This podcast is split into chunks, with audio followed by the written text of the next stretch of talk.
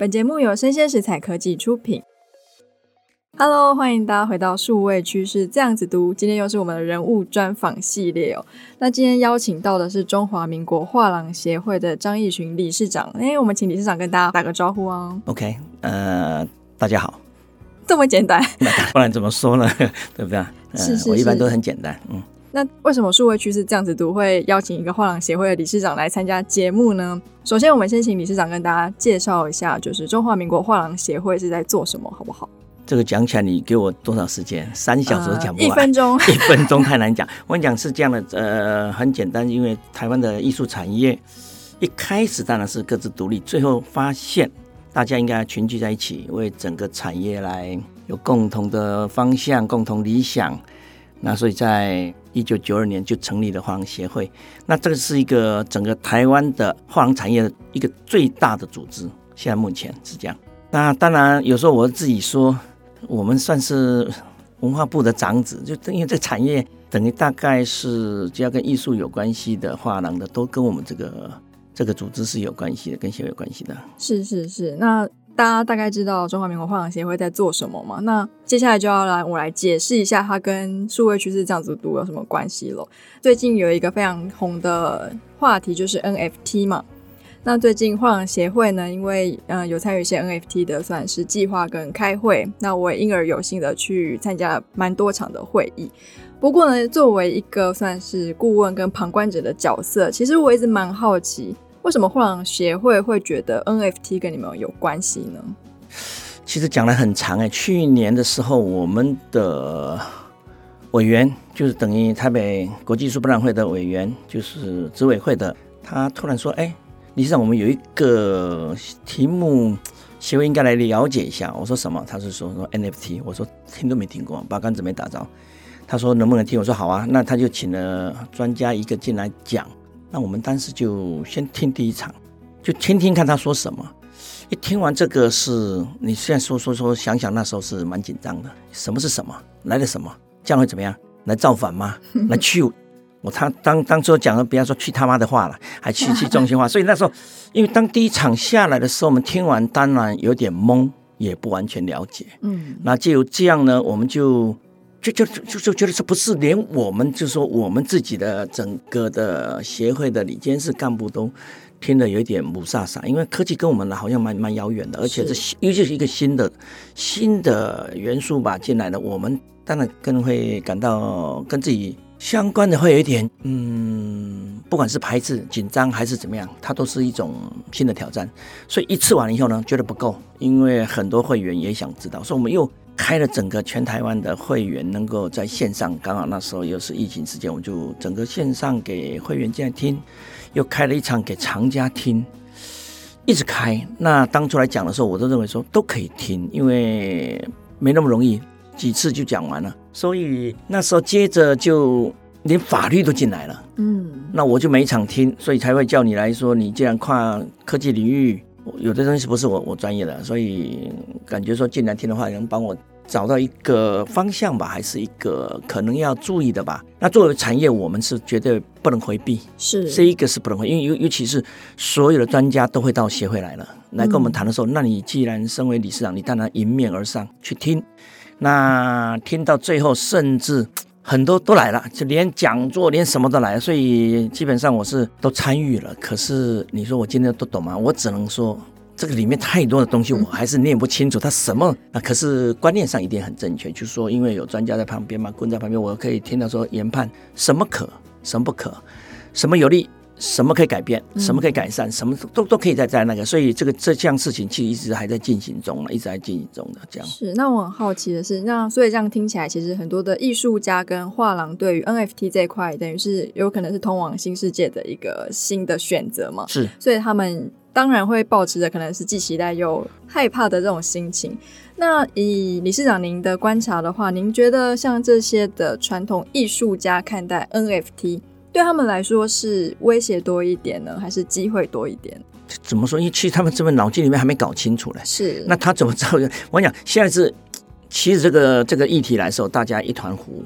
那就东听听西听听，东凑凑西凑凑，凑凑到现在什么什么样貌，我觉得他们不一定全熟。是，比如我们从台北讲完到台中，台中讲完到台南，台南还还没听到嘞。嗯，所以这个东西是这样，我那我们是这样的，因为所以很多的画廊的产业都就是我们都会同业都打到协会来说，希望能够更完整嘛。所以现实讲，那我们以来讲，其实刚开始听的时候，其实我是认为这好像是两个不同的区块。以传统艺术家，他一直在做传统的，突然来一个 NFT，他能够马上转弯杀入 NFT 吗？那不可能。嗯，所以这个东西他也不用不用去太担忧。当时我们是蛮担忧，很多的产业线先担忧，说这个会不会取代我们？这个啊，我们就纯艺术家来说，艺术家基本上，嗯，他的思维先不要那么紧张。其实这个才来的时候，这你说这么快就能够会起惊天动地的这种改变，不可能。所以这个东西大家是听听，然后静下心想想你自己，你的东西是否可能是可以 NFT？嗯，现在很多不是哎，随便抓了就 NFT 啊，连老人家都进来 NFT 了。我听完说你来 NFT 啊，他说哎，人家说这可以，我跟你讲这个我也讲说，作为产业，我们希望我们能看得更清楚，给大家指个方向。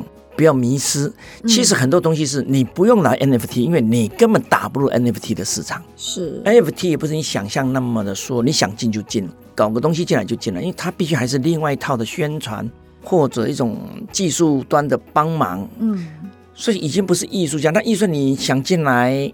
谁帮你？他又是另外一套哎，宣传也好，不管是技术面的技术人员帮你也好，还有你的，包括你要打入这个市场，你还要比如小编啊，故事写故事的写手什么的，都要花很多的费用，那是另外一个世界了。是，所以你在传统世界里面的都已经是搞得我讲了嘛，一锅粥，你还想这边炖个好粥来喝吗？是，不可能。所以我我觉得大家先不要急。那其实协会目前也也一直在，你说对他们啊，我觉得是。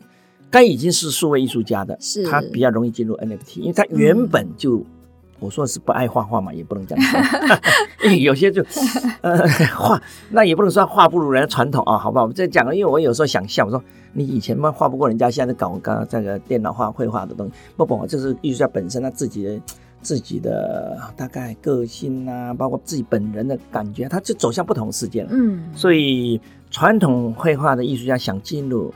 这个世界呢，其实要谨慎一点，当然不能说不可行。嗯，他将来是看透过一个专业的团队，然后也帮你分析，是你是适合走入这个 NFT 世界这个的艺术家的话，或许在从长计怎么来进入，因为不要莽莽撞撞，没那么容易。这个世界没那么容易。那我们都已经听了一年，快不到一年吧，大概八个月听下来。头还在晕呢，对不对？等那那我因为我碰到了很多，我跟他讲，他又给我讲一个东西，我又又头晕了，知道吗？是，因为每个人想法有不同的，而且尤其是年纪越大的呢，对这个这个区块是蛮，刚开始是蛮排斥的。嗯，可今年很好笑，全部这样说，我们要 NFT，我一听，本来排斥怎么这么快就跑进来？所以这个这个是目前是我觉得有点乱，就是有点。嗯每个人都来 NFT，我这边每天打开什么手机也好，什么讲讲过是 NFT 了，是连很多就第一句你爸妈你敢在哦，他们记忆就就来了，都是老人家，就比较年纪大，嗯、他们就尤其对这块蛮蛮蛮惶恐，可是又感觉好像推不开，是每个在讲，嗯，所以听到最近连企业这个要那个那个要干嘛，这要做平台，那个要做什么交易交交易所吗？是不是叫交易所？交易所对 对，有人要搞这个要搞那，然后有人看他资金有多少，大家都进来，其实还是先别乱。这个理清自己，那当然还有一些你的专家顾问跟你讲的时候，我都很怕专家顾问呢，有时候他还真不是专家顾问，嗯，给你估个半吊子，你把你吊到半空中，等下摔死怎么办？那所以他也说，我就到这里，你还有资金再进吗？没资金那去死了。嗯、所以这个东西我听得都是，嗯、呃，这个这样比起来还是我最客观嘛。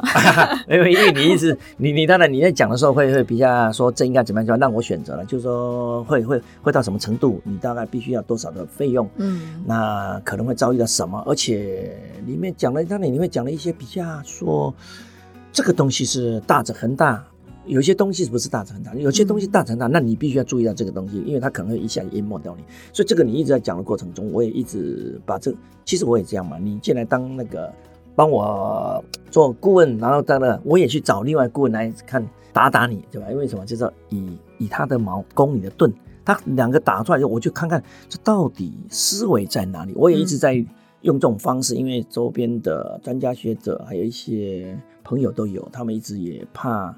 你既然领着整个协会，你的方向跟你的观念很重要，嗯、是，所以我是持非常谨慎，所以每次有任何的议题，我都会让一些专家互相的在讲的时候，我从间来看有没有问题，嗯，因为将来领的这个协会往前走，你万一走的不好，给你。把整个车都给你掉到山沟里，那那这这是知识体大了，所以这个不怕，因为这个延续性一直会有，我们也一直在学习往前走吧。嗯，那我记得有看到一个报道，是台湾每年在艺术品的市场的估值大概是六十亿元嘛？那 NFT 它其实也是作为艺术品的一个分支。那有一个新的选项出现之后，会不会稀释传统艺术品市场的算是金额的流动呢？我想你说没影响。不可能，你说影响很大也不可能。嗯，其实讲到现在，我们作为传统的画廊吧，其实 NFT 这个这个东西进来的这种项目进来，我们也觉得有一点冲击到我们当年所谓谈的艺术美学、艺术收藏的这种原本的特质吧。嗯，艺术品是应该拥有它，是我买它就是拥有。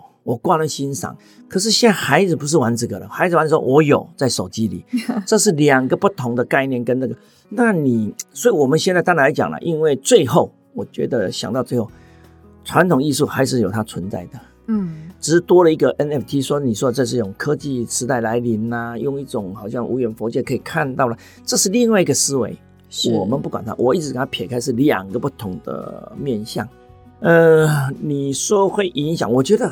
互相吧，因为当初一些没有进入艺术的这些年轻的吧，他们现在玩的是一个另外一个区块，他也因为 NFT 进入了艺术，是有一天他搞不好爱上了我们墙上的艺术，有的我们也在说没关系，他币圈的币老爷们在诱拐我们进入他的世界，我们把币老爷们也拉到我们来那个这个那个来洗个澡泡个头啊洗个头，装大家进来买艺术品，那就大家各凭本事，所以他是在一个撞击中。看能不能产生将来有什么新的东西模式，可能还有待观察吧。因为目前还是毕竟这个时间点还是蛮短的，而且我觉得它的上下起伏蛮大的。嗯，突然一个事情出来很大，突然一个就掉到水里去了。是这个来来去去有没有操作的痕迹？我个人看也有一些有操作的。当然你说有一些是真的，它还是真的有存在，它有一些是特例的。你说这个比例跟将来的什么，这还是再看吧，因为这个东西毕竟还太短，它做不出一个很大的曲线，嗯、包括什么来让你来观察或或者学习吧。是。对啊，以我的观察，我也是觉得 NFT 它的暴涨暴跌其实非常的迅速嘛，是一天之内可能就蒸发好几百万，甚至是好几千万。嗯嗯。那其实传统艺术的话，它并不会说今天一个，就说梵谷的画作只一亿好了，隔天之后就挣了两百万 啊！对对，不可能，这个不可能。是是是是是，我我一直这样了，因为我每场去听，跟每个人讲，突然又撞出一个东西来，因为在他的角度，他看出了问题。嗯，或许。另外这边看的角度，它又不一样，嗯，所以我觉得很有趣。你包括那天我们就说搞个半天，一直讲吧。你说一个技术面，一个艺术面，你说法律面，好了，法律面在哪？那天专家学者也来了，他也讲很多，他也看了很多案例。那现在目前法律跟上吗？法律还没跟上呢。就是说他们对这个区块，当然他们也想了解，毕竟他将来有一天他是会成为一个案例出来说，他们怎么去判这个案例。可是现在很难很难。所以现在学者专家他们的一些律律师的这些面，他们也在在在一直在聚集在在研究说，这到底将来会是怎么样的状况？是，所以这个先别怕吧，因为将来你说一点零、二点零到三点零，那这个这个世界才刚刚发生，嗯，那发生完之后的很多很多事情还没有我们想象那么那么容易出来。你像上次不是去听了一讲演讲，他说那个叫做什么什么合约书啊？智能合约？哎，智能合约哦，这个真那个智能合约。你说智能合约问了半天，最后我问他说有保障吗？他说我们做服务，那不是做服务而已吗？因为他将来你就是签了半天，只是大家在一个好像形式上各方面在道义责任上，还是说大家有一个可以关心的点，说你看这里怎么这样？可他万一出了事情，我觉得好像现在还在法律上很难有制衡的任何的东西，我觉得还没出来。这个也都是我们听了一个智能合约，赶快跑去听你们到底在干嘛？就是说我们在服务，这也是我们。还在看吧？你看吧，我们现在很开心，因为很多人在问的时候，我说我们没有看过这种正合约书，然后他们说哦，这三十页在洋洋洒洒，然后必须怎么样可以保障艺术家将来各方面，然后那当然画廊也掺在里面，这这里面太多了。正因为案例每一个都在衍生，是，我们也都一直在看，那会怎么样呢？我这这个这个这个，到时候看吧。这个锅你们 你们是跨 你们跨领域吧？我们还只是纯纯文化的产业在在做的。所以我很好奇，就是传统画作的价值是究竟是怎么样界定？是。你问这个，我很好奇。哦，你好奇，OK OK。对，其实画作的价钱它是很好玩吧？这个很多下来，我们当初讲，你敢它定在墙上，嗯，你定，厂家有权选择要跟不要。是，你定死了就钉在墙上，所以这个定价其实基本上它还是有一条你自己去衡估。比如一个新的艺术家刚出来，你根据他的年纪、他的学经历，包括他画作的绘画的过程的。时间吧，堆积上时间，包括他完成度吧，问他那什么，他都要考虑的。那以一个专业画廊，在一个看上一个艺术家，有时候他是两方的去推估，然后最后设定出一个他进入市场的价钱。是，这是比较难的。第一步市场价钱定立出来的时候，那当然也可以跟画家沟通，就是在什么市场。那当然又跟这个这个画廊的老板吧。他看东西，他愿意把你定在哪里，这又是一个差距很大的。是，每一个人又很主观，他愿意从哪个市场杀入，把你价钱定在哪里，用什么方式进入，每一个画廊主又不一样。嗯，所以这个价钱定出来之后，他就要接受很残酷的市场的考验，人家接不接受，你估的怎么样？所以他有一套的去帮这个艺术家的东西在推展的过程中，他用什么把他的价钱定出这样价钱？还是一套的，所以这里面要是不专业，很容易就摔死吧，这样东西。所以基本上传统艺术市场的交易发生，就是反正你情我愿，卖家定这个价格，买家愿意买，就会发生这样的交易。你说你情我愿也可以啊，可是你说不是，是这也没有你情我愿。那我他妈定个高价，那万一一个呆子来买，你就说不不。但我觉得基本上还是有个比较吧，就是说你从惯例、从以往的经验，还有一个你从这同年龄层，嗯，还有一个艺术家的区域在哪？是啊，你说在台湾的，还跟中国内地的，还是说世界的，嗯，那完全又是两个不同的社会不一样。以他们来定，他们为什么？你一看西方为什么那么高？嗯，那他们有他的可能一个每一个地区不一样，所以这个整个定价的横估还是有一套，先丢出来，然后慢慢的再经过市场试验，它再有新的人来支持你的时候，它是再是产生什么价钱？嗯，搞不好你是在一个三线的画廊，突然有一天到了二线，到一线国际。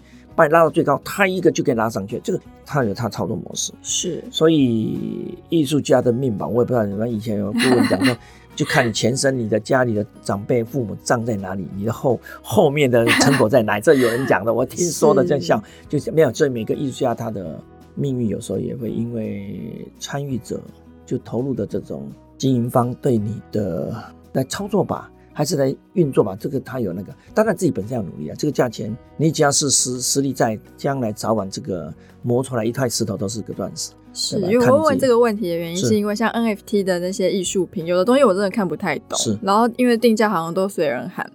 然后不管是之前的新闻报，就是卖的多好，卖了几亿的那些作品，我想说这什么东西啊？你送我，我可能也不想要。哎，你你你，不不，这个 讲的太直接。对对对，开始，因为你科技界你要从旁边去慢慢，但但有也有一些炒作痕迹很强烈的，是那有一些是确实，当然有一些作品是确实还不错。然后接着，因为他们觉得事件不够大的话，全世界不会不会去重视这个，尤其是艺术圈，所以他们进来的时候或许出了一个重击。对，我一直认为这一件事情是一个重击，一个震荡不是在西方，它震荡整个从太平洋那一岸打到这一岸，这一岸再绕到那一岸，就整个世界全在看，包括你不管是艺术圈、拍卖圈、收收藏家，就一个重击到这个力度是震荡的，好像是几级了，核爆，砰一个全部都要知道。